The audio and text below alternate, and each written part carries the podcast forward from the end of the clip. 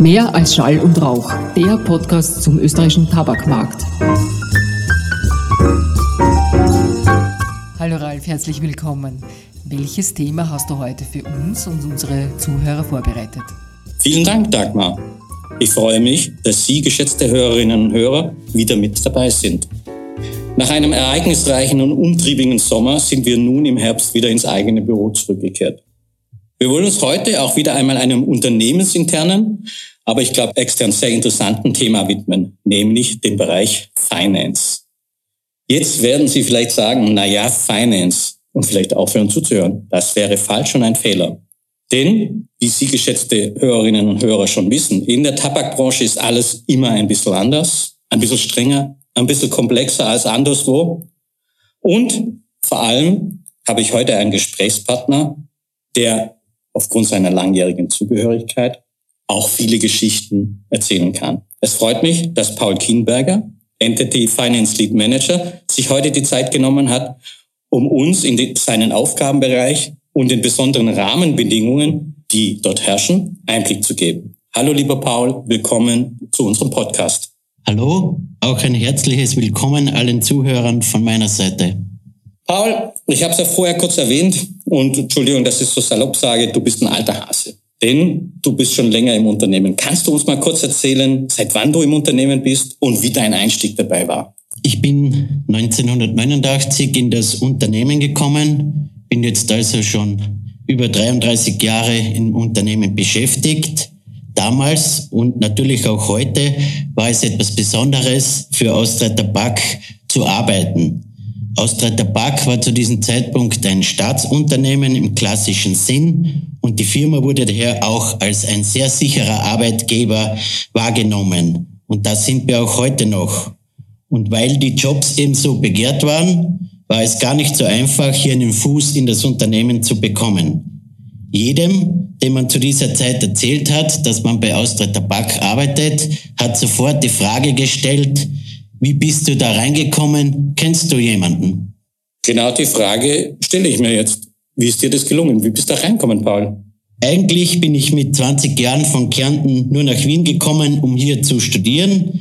Um das Studentenleben etwas finanziell aufzubessern, habe ich mich um einen Teilzeitjob umgesehen.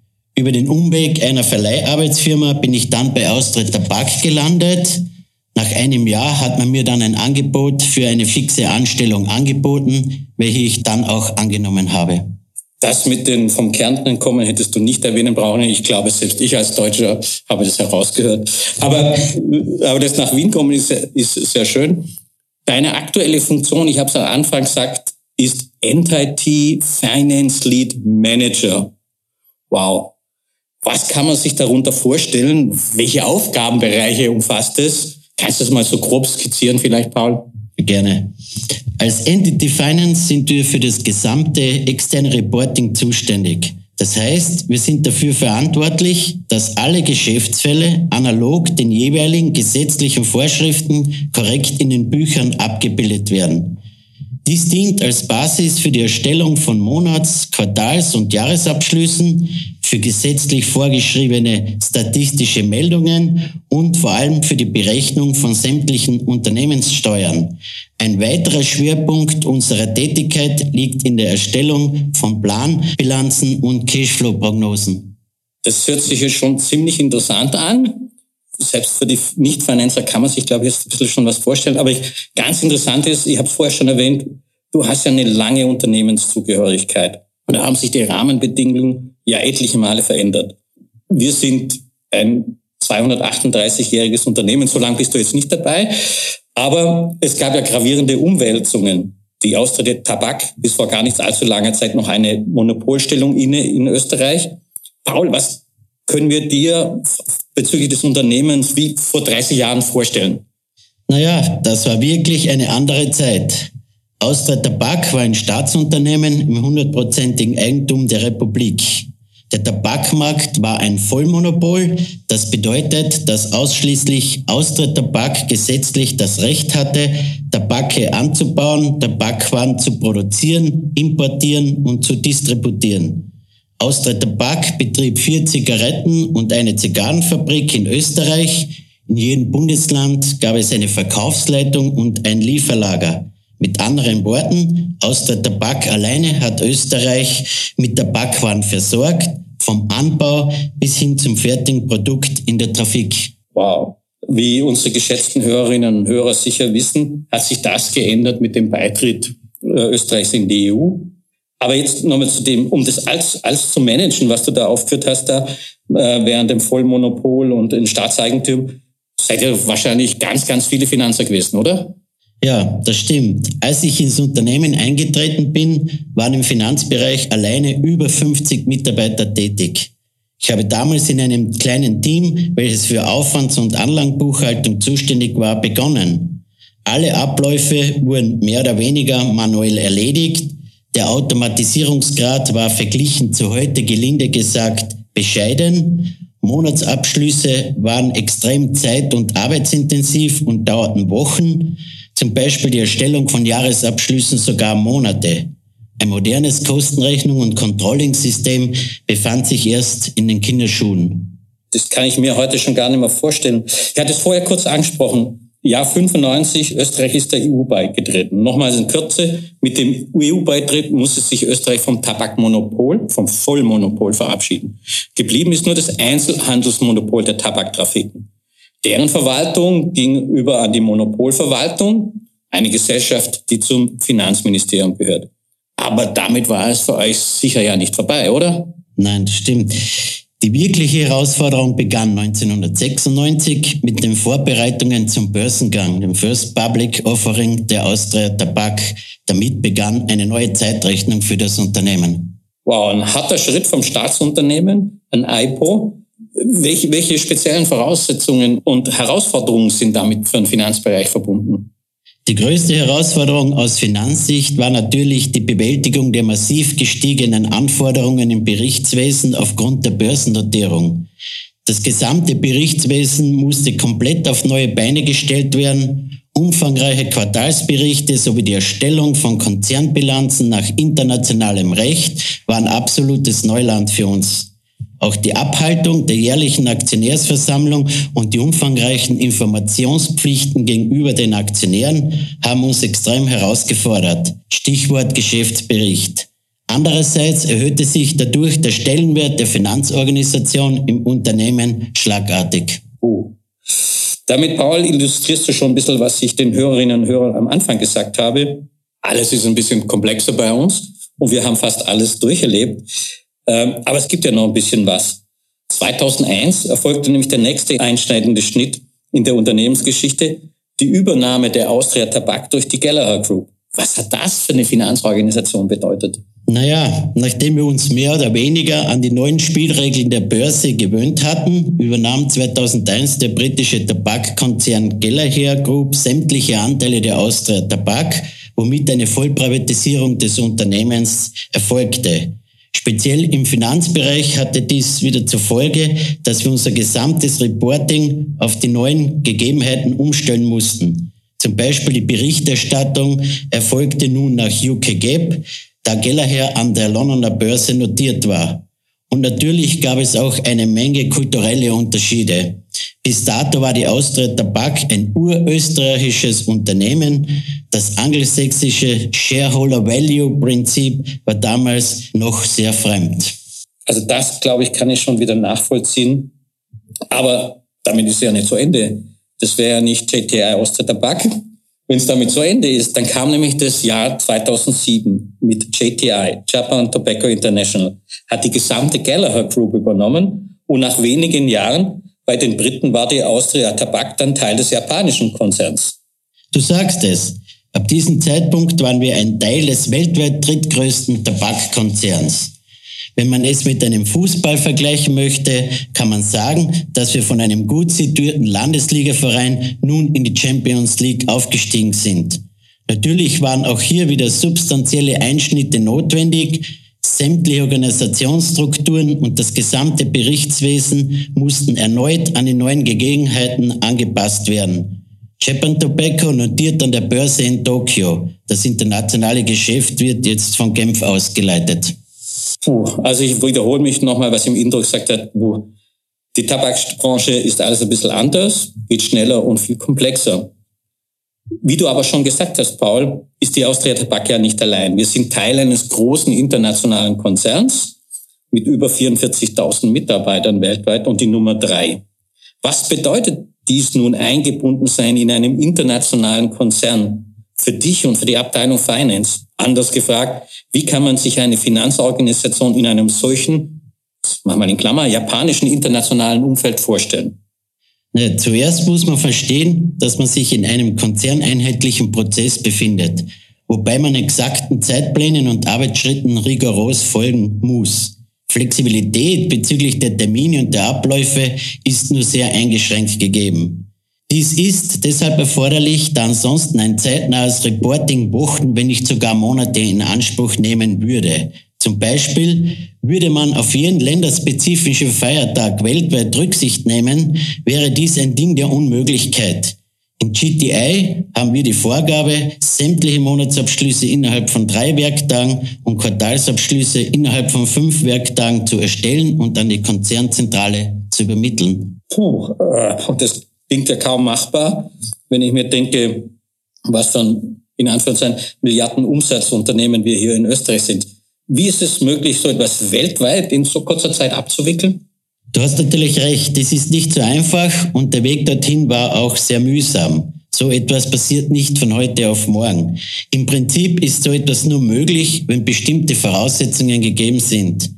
Man muss sich das wie bei einer Orchesteraufführung vorstellen. Nur das perfekte Zusammenspiel aller Instrumente garantiert einen gelungenen Abend. Wesentliche Bestandteile sind zum Beispiel eine einheitliche Konzernsprache, genau definierte Zeitpläne, standardisierte Arbeitsabläufe und ein einheitliches Reporting-System und vor allem ein hoher Grad an Automatisierung. Das habe ich jetzt verstanden, Paul. Aber viele Leute und unsere Zuhörerinnen und Zuhörer würden Sie fragen, ja, das ist ja kein Sport. Worin besteht jetzt der Sinn, so schnelle Abschlüsse vorzulegen? Geht es vielleicht auch nicht zu Lasten der Qualität sogar? Das ist ja gerade der entscheidende Punkt.